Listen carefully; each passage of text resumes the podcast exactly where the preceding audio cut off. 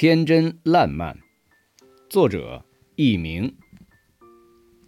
南宋末年，有位姓郑的画家，曾以太学生的资格参加博学词科考试。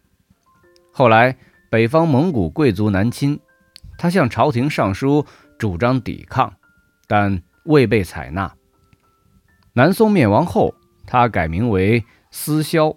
原来。宋朝是赵姓打的天下，萧是赵的偏旁。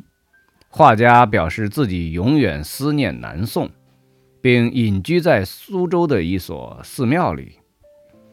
郑思肖在自己的寓所里挂了一块大匾，匾上是他亲笔写的“本学世界”四个字。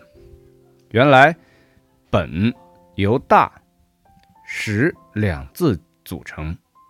把其中的“识”字放在“学”字中间，就成为“宋”字；加上“大”字，就是“大宋”，说明自己仍然生活在大宋的疆域内。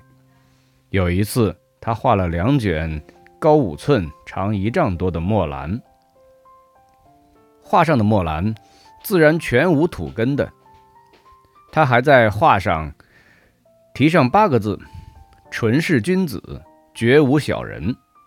大家欣赏了这幅画后，赞不绝口，一致夸他画的纯真自然，生机勃勃。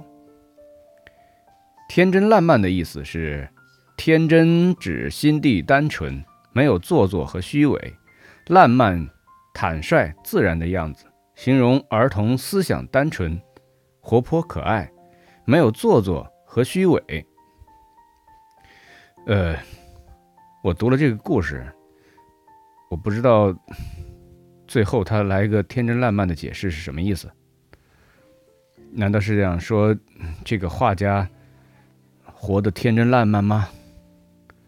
搞不太懂啊，不知道啊，就这样吧。